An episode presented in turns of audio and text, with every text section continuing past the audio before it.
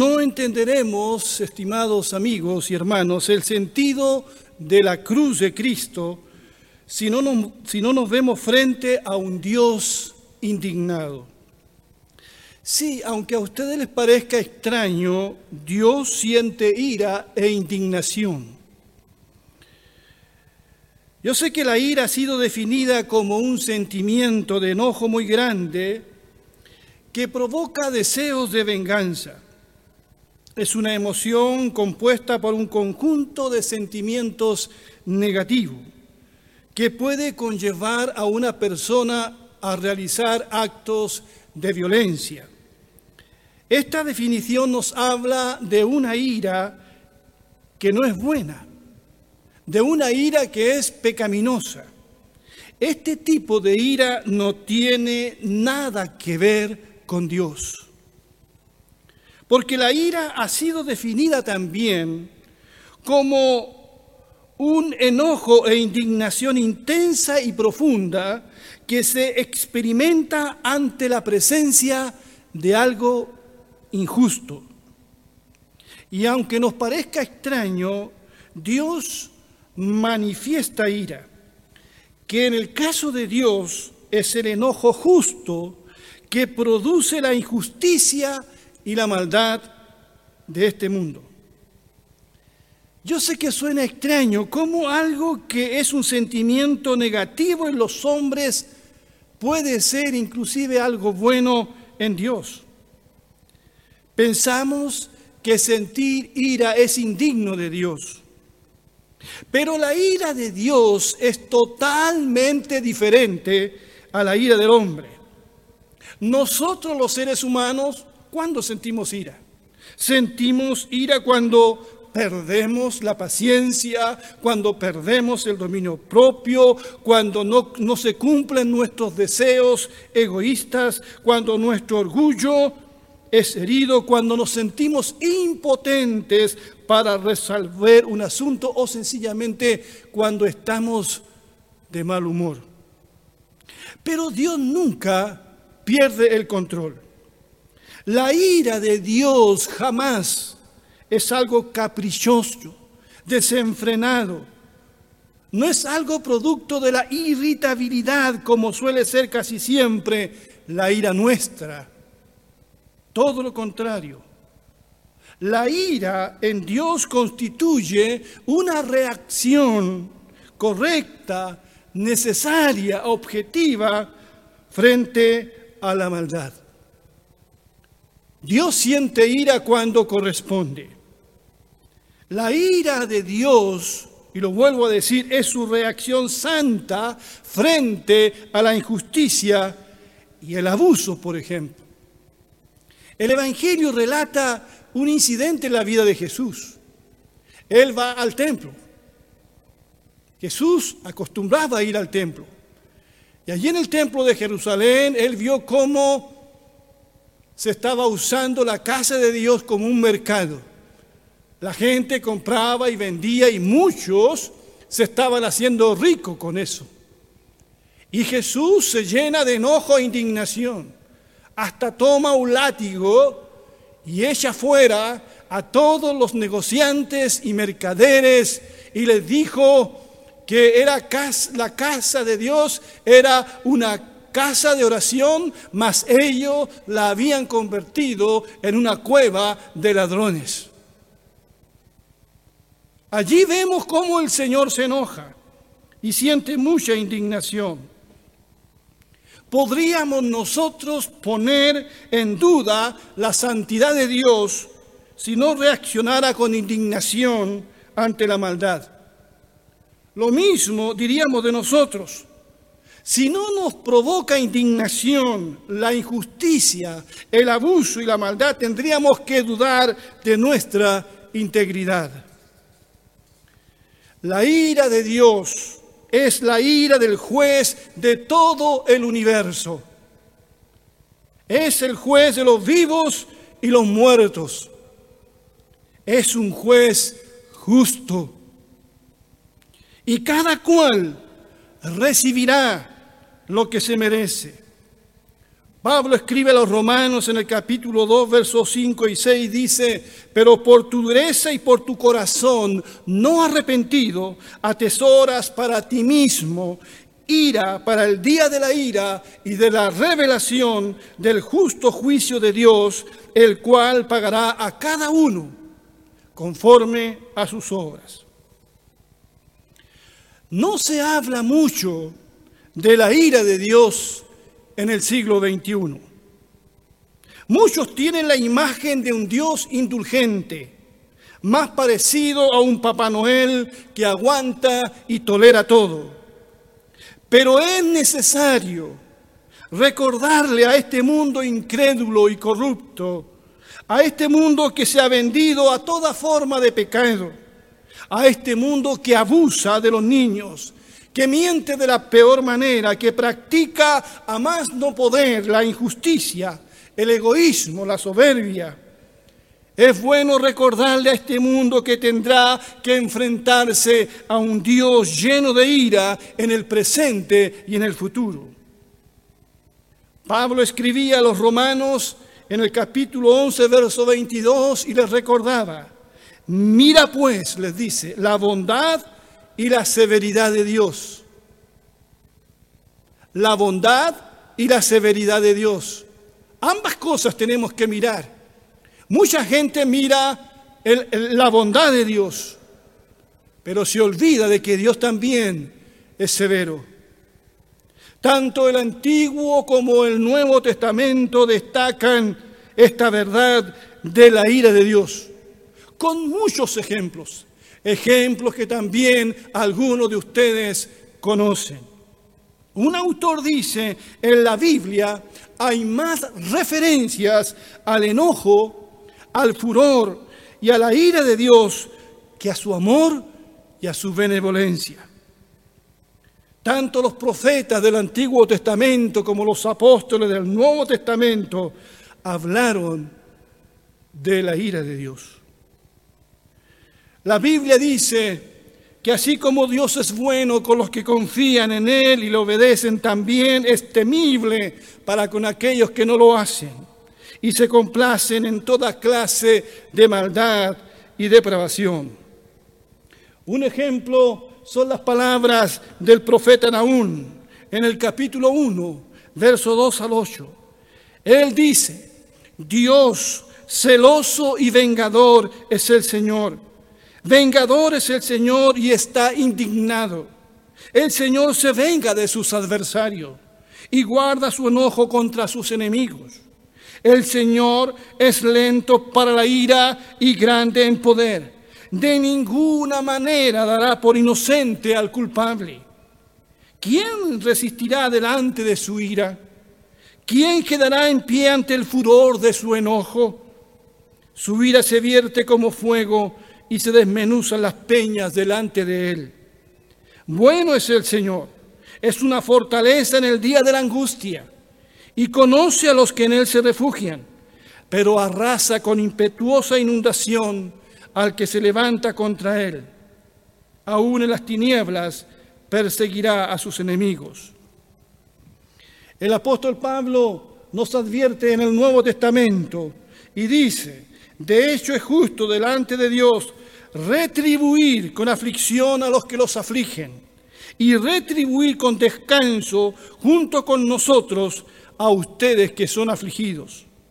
Esto sucederá cuando el Señor Jesús, con sus poderosos ángeles, se manifieste desde el cielo en llama de fuego para dar retribución a los que no han conocido a Dios, a los que no obedecen el Evangelio de nuestro Señor Jesús ellos serán castigados con eterna perdición, excluidos de la presencia del Señor y de la gloria de su poder. Desde Génesis capítulo 3 hasta los grandes juicios de Dios en Apocalipsis se habla bastante de la ira de Dios. En el último libro de la Biblia, en el capítulo 6, por ejemplo, dice, y decían a las montañas y a las peñas, caigan sobre nosotros y escóndanos del rostro del que está sentado sobre el trono y de la ira del Cordero. Me llama la atención esto, la ira del Cordero. Siempre relacionamos al Cordero con la paz, con la entrega, con la sumisión, pero aquí se nos habla de un Cordero que está indignado, porque ha llegado el gran día de su ira. ¿Y quién podrá permanecer de pie?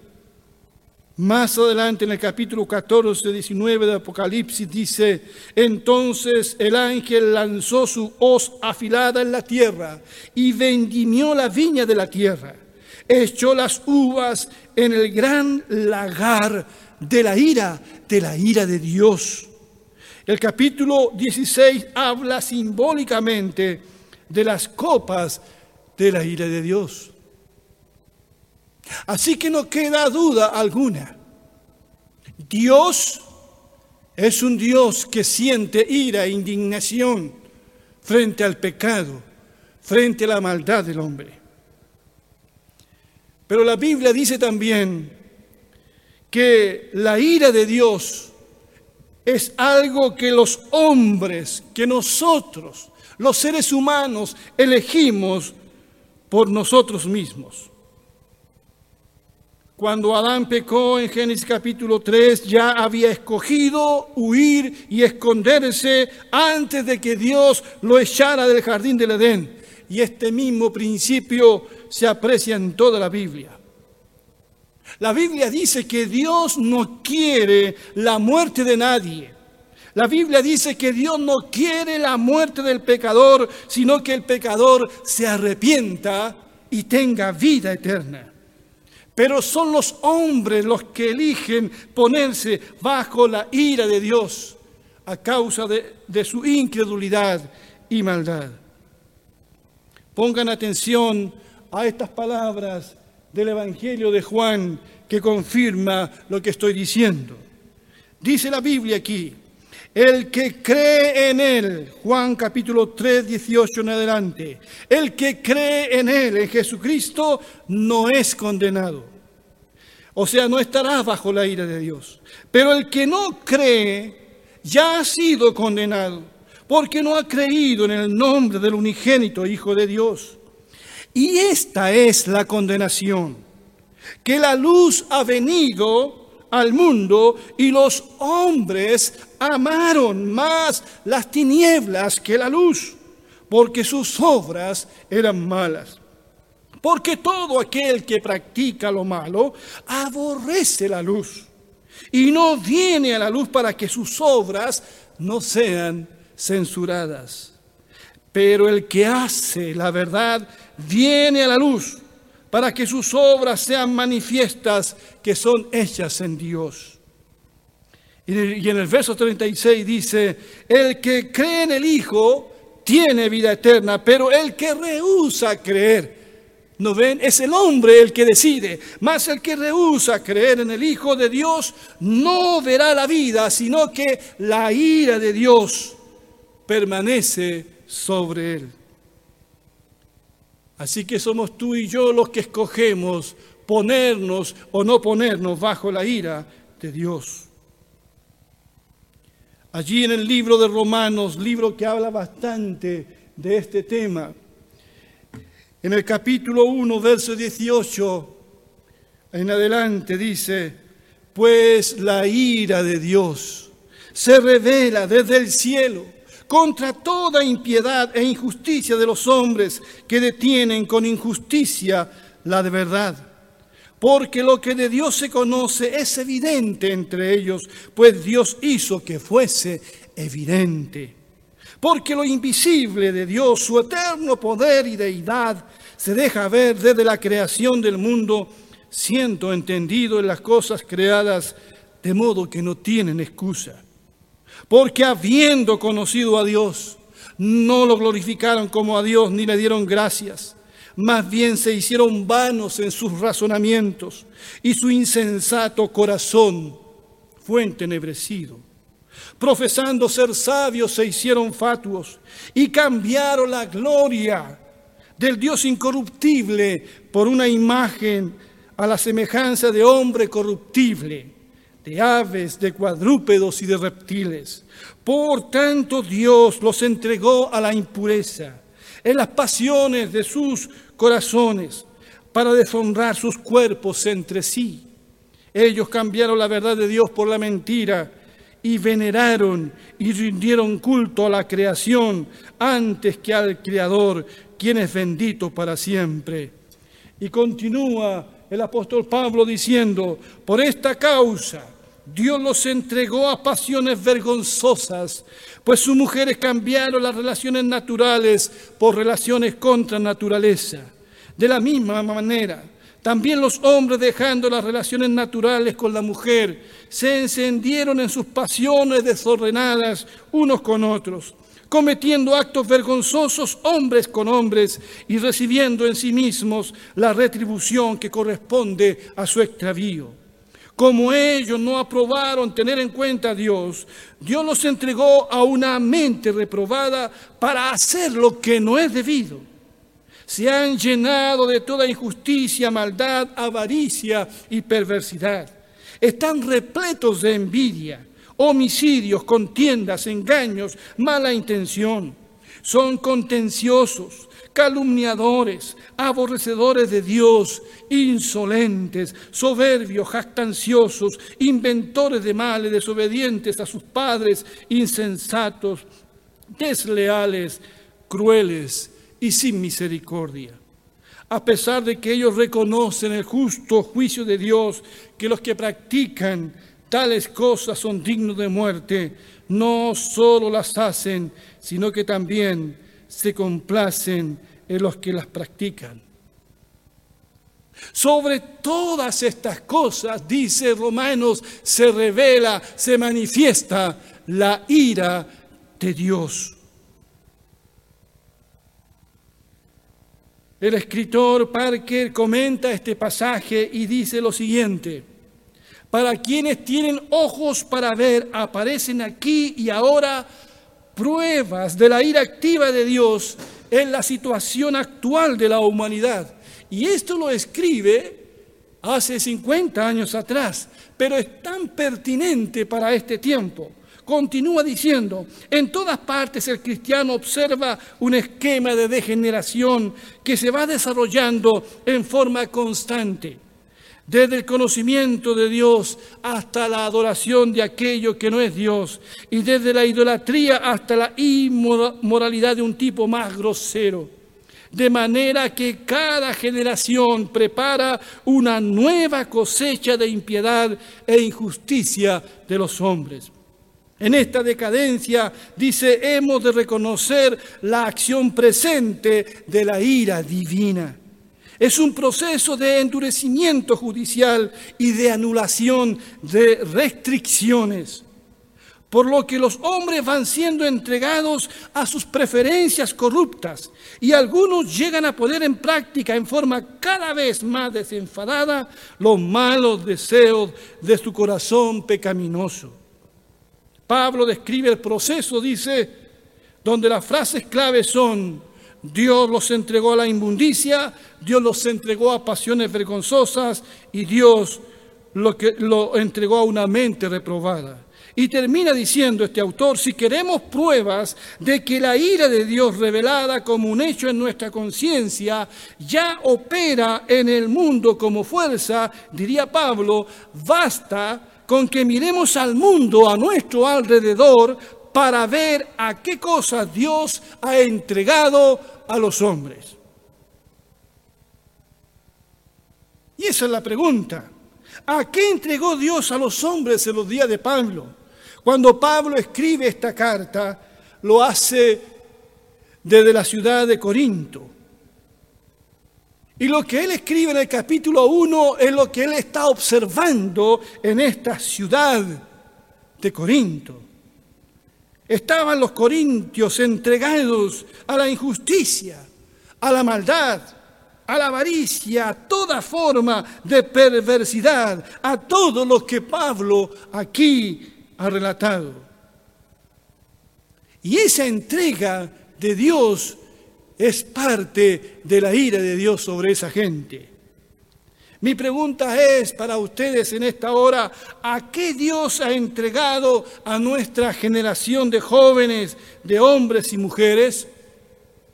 ¿Acaso no los ha entregado por su dureza a estas mismas prácticas, a las aberraciones más increíbles?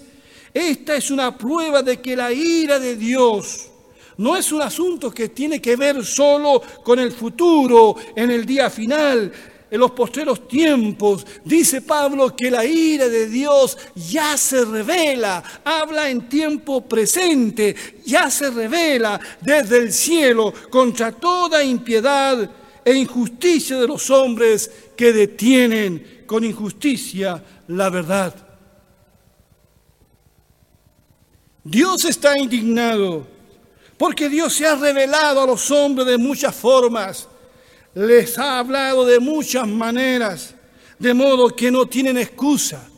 Dice Pablo aquí, porque habiendo conocido a Dios, habiendo y pudiendo conocer a Dios, no le glorificaron como a Dios, ni le dieron gracias, más bien se hicieron vanos en sus razonamientos, cambiaron la verdad de Dios por la mentira. ¿Qué más se podía esperar? El hombre ha sido entregado a su propia suerte, a sufrir las consecuencias de sus propias decisiones, porque tenemos libre albedrío. Y Dios también ha entregado a nuestra generación a la inmundicia ¿Acaso alguien puede negar lo contrario? Dios los ha entregado a pasiones vergonzosas. Dios los ha entregado a una mente reprobada. Cuando el hombre en su tosudez, en su rebelión, toma su propio camino, a pesar de la luz que ha recibido, Dios lo deja ser. Ya no hay freno, ya la conciencia no responde y cada día el ser humano va descendiendo y su corazón se va endureciendo y va cayendo cada vez más bajo. Así opera la ira de Dios. Allí en Gálatas, en el capítulo 6, dice, no se engañen.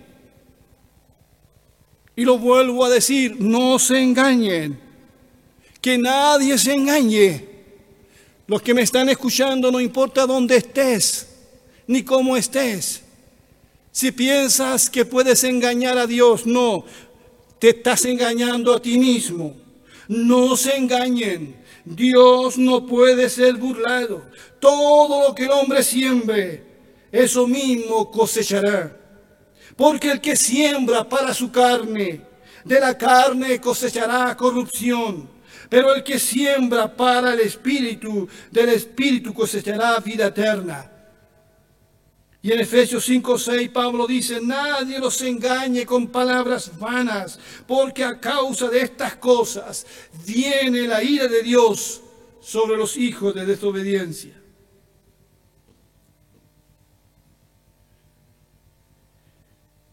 Estamos en una incómoda situación aquí. Y la pregunta es, ¿cómo podemos escapar de la ira de Dios? ¿Cómo? Es urgente que nosotros encontremos la respuesta a esta pregunta, porque la Biblia dice que no hay justo ni aún uno. La Biblia dice, por cuanto todos pecaron, están destituidos de la gloria de Dios, para que todo el mundo quede bajo el juicio de Dios. ¿Cómo podemos escapar de la ira de Dios? ¿Hay salvación? ¿Hay una puerta de salida? La Biblia dice que tratar de cumplir la ley no nos puede salvar. En Romanos capítulo 4, verso 15, la Biblia dice que la ley produce ira. Qué extraño. La ley produce ira porque no las podemos cumplir y nos pone bajo la ira de Dios.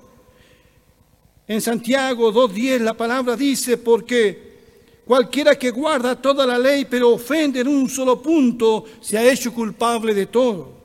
Y en Romanos 2.3 Pablo dice, porque no son los oidores de la ley los que son justos delante de Dios, sino que los hacedores de la ley serán justificados. La ley no nos puede salvar, por cuanto su propósito es mostrarnos el pecado y dejarnos convictos delante de la presencia de Dios. La ley es un espejo que nos muestra el pecado, pero la ley nos condena porque no la podemos cumplir. Así que no nos puede salvar el cumplimiento de la ley porque siempre será insuficiente lo que nosotros podamos hacer. Tampoco nos puede salvar de la ira de Dios alguna religión en particular. Tampoco nuestras buenas obras ni nuestras buenas intenciones. Isaías dijo en el capítulo 64, verso 6, todos nosotros somos como cosa impura y todas nuestras obras justas son como trapo de inmundicia. Todos nosotros nos hemos marchitado como hojas y nuestras iniquidades nos han llevado como el viento. Así que no existe nada dentro ni fuera de nosotros que nos pueda salvar de la ira de Dios. Así que tenemos que buscar salvación en otro lado. ¿Existe alguna forma de escapar de la ira de Dios? Me gozo en este día, mis queridos amigos y hermanos. Siento una inmensa alegría en mi corazón de proclamar el Evangelio y decirles que sí, hay una forma de escapar de la ira de Dios. La única que existe. Por eso estoy aquí en esta tarde, en esta noche ya, recordando la pasión de nuestro Señor Jesucristo y dejemos que sea la misma palabra la que nos responda. El apóstol Pablo, allí en Romanos 5, 6 al 10, dice, y esto es el Evangelio para ustedes y para mí. Son buenas noticias. Miren lo que dice la palabra del Señor. Porque aún siendo nosotros débiles, a su tiempo Cristo murió por los impíos. Cristo no murió por la gente buena porque nadie hay bueno. Él murió por los impíos. Difícilmente muere alguno por un justo. Con todo podría ser que alguno osara morir por el bueno. Pero Dios demuestra su amor para con nosotros en que siendo aún pecadores, Cristo murió por nosotros. Luego, siendo ya justificados por su sangre, cuanto más por medio de él seremos salvos de la ira. Porque si cuanto éramos enemigos fuimos reconciliados con Dios por la muerte de su Hijo, cuanto más, ya reconciliados, seremos salvos por su vida. Qué gloriosas palabras Aquí está lo que nosotros necesitamos escuchar. Dice que podemos ser justificados en su sangre. Dice que por Él somos salvos de la ira de Dios. Pero por la sangre de quién? La sangre de Jesucristo, el Hijo de Dios Juan dijo del Hijo de Dios, he aquí el Cordero de Dios que quita el pecado del mundo. Cristo en la cruz fue nuestro sustituto, fue el portador de nuestro pecado, fue la ofrenda perfecta para nuestra redención. Estimado amigo, amiga, hermano, Estimado que me estás escuchando, hace ya más de dos mil años, en un hecho histórico irrefutable entre nosotros los pecadores y las negras nubes de la ira de Dios, se levantó en el monte Calvario una cruz, no cualquier cruz Esta era diferente. Era la cruz de nuestro Señor Jesucristo. El Cordero de Dios que fue sacrificado para nuestra salvación. Estando clavado en esa cruz, nuestro Señor, antes de entregar su espíritu, dijo, Elí, Elí, Max sabactani, que significa Dios mío, Dios mío, ¿por qué me has desamparado? El Hijo de Dios, nuestro Señor Jesucristo, el Santo Cordero, sufrió la indignación del Padre, sufrió el castigo de todos nuestros pecados, el castigo de, de mi pecado de los pecados de todo el mundo fue sobre él. Él sufrió la ira de Dios. Él pagó por ti y por mí. Sabe que el castigo de nuestra paz fue sobre él.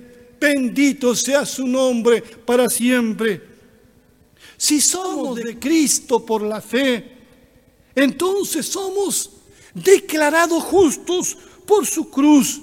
Y la Biblia dice que la ira de Dios no nos alcanzará jamás, ni aquí ni en el más allá, porque Jesucristo, dice la palabra, nos libra de la ira venidera.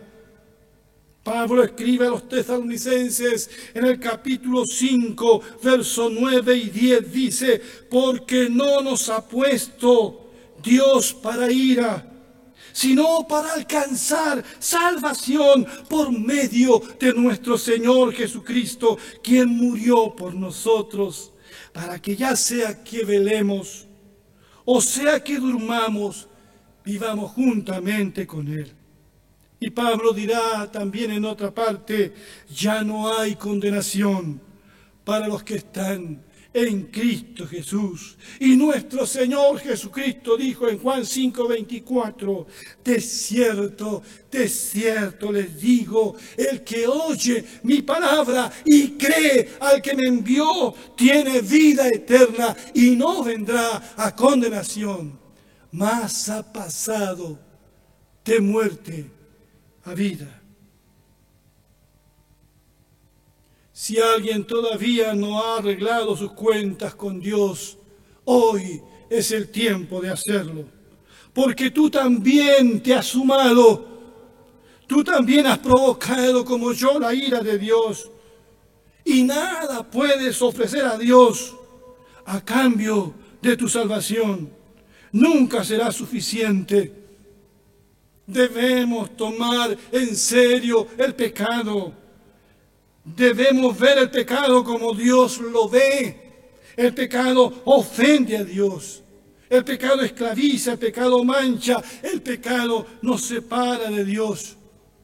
Si quieres ser salvo de la ira, tienes que arrepentirte, pero arrepentirte de corazón, no emocionarte, arrepentirte, un cambio en tu vida y tienes que poner toda tu confianza en aquel que murió y resucitó. Y decirle, Señor, sálvame de la ira de Dios, sálvame, perdóname, yo creo en ti. Dos cosas para terminar. Primero, nunca es fácil hablar de este tema de la ira de Dios. He predicado con una mano en el corazón. He predicado movido por el amor. Los hermanos de esta iglesia han orado conmigo para que esta palabra te lleve al arrepentimiento y te traiga de vuelta al Señor. ¿Quién te espera con los brazos abiertos si como el Hijo pródigo vuelves a Él? arrepentido, pero arrepentido.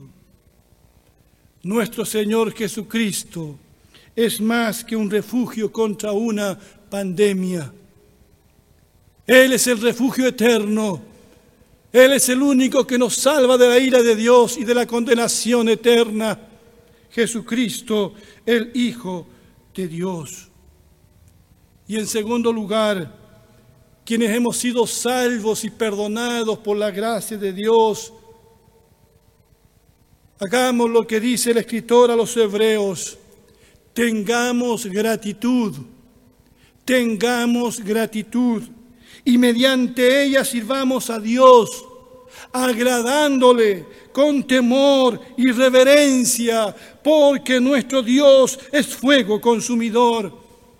Sí, demos gracias al Señor adorémosle, pero también sirvámosle con un temor reverente, teniendo presente siempre la bondad de Dios y la severidad de Dios. Quiero terminar con las palabras del apóstol Pedro y es mi deseo para ustedes en este Viernes Santo pero el Dios de toda gracia, que en Cristo nos llamó a su gloria eterna, los perfeccionará, afirmará, fortalecerá y establecerá después de un breve sufrimiento. A Él se ha dado el poder por los siglos de los siglos. Amén. Un abrazo fuerte para cada uno de ustedes y que Dios les bendiga. Amén.